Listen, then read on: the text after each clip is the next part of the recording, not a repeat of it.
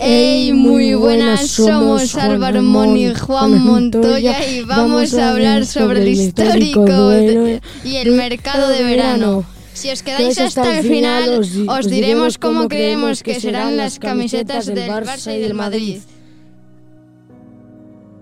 Empezaremos hablando sobre el histórico duelo del Barcelona y del Madrid de 2022.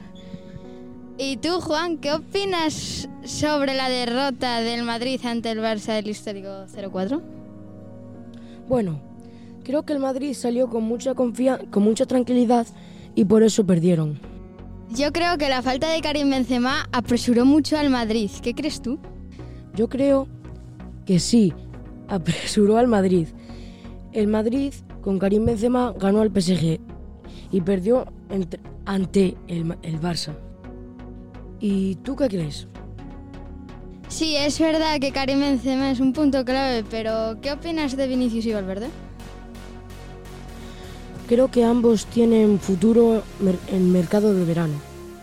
El Madrid acelera por el fichaje de Rudiger. Haaland a punto del City. Dibu Martínez, posible Juventus.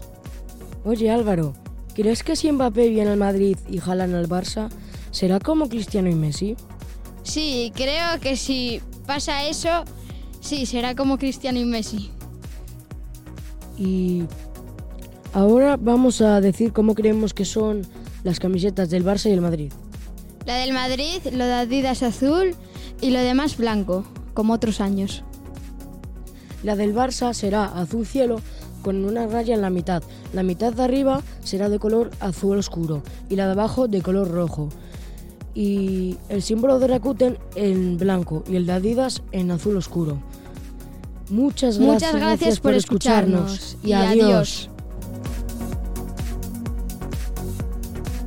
Hola a todos y a todas, somos Paula y Leire y hoy estamos aquí para hablaros sobre una noticia interesante sobre los gatos salvajes de nuestro concejo. Si os quedáis hasta el final os contaremos los protectores donde podéis colaborar con, la, con los animales salvajes. Comenzamos. La labor social de las asociaciones y protectoras de animales es fundamental para mantener el control de las colonias felinas que hay en los concejos asturianos. El Ayuntamiento de Llanera había firmado una colaboración con la Fundación Protectora del Principado de Asturias. Por el momento tiene dos contenedores para colonias de gatos y el objeto el objetivo es distribuir 10 más por el concejo. Estos gatupeiros son importantes en, el en invierno.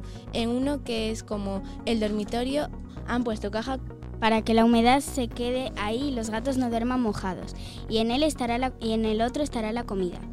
Espero que os haya gustado esta noticia y ahora os contaremos las protectoras con las que podéis colaborar. Aquí van Adoptastur, Amigos del Perro, APA, Luz Felina y muchas más. Hasta, hasta el próximo podcast. Adiós.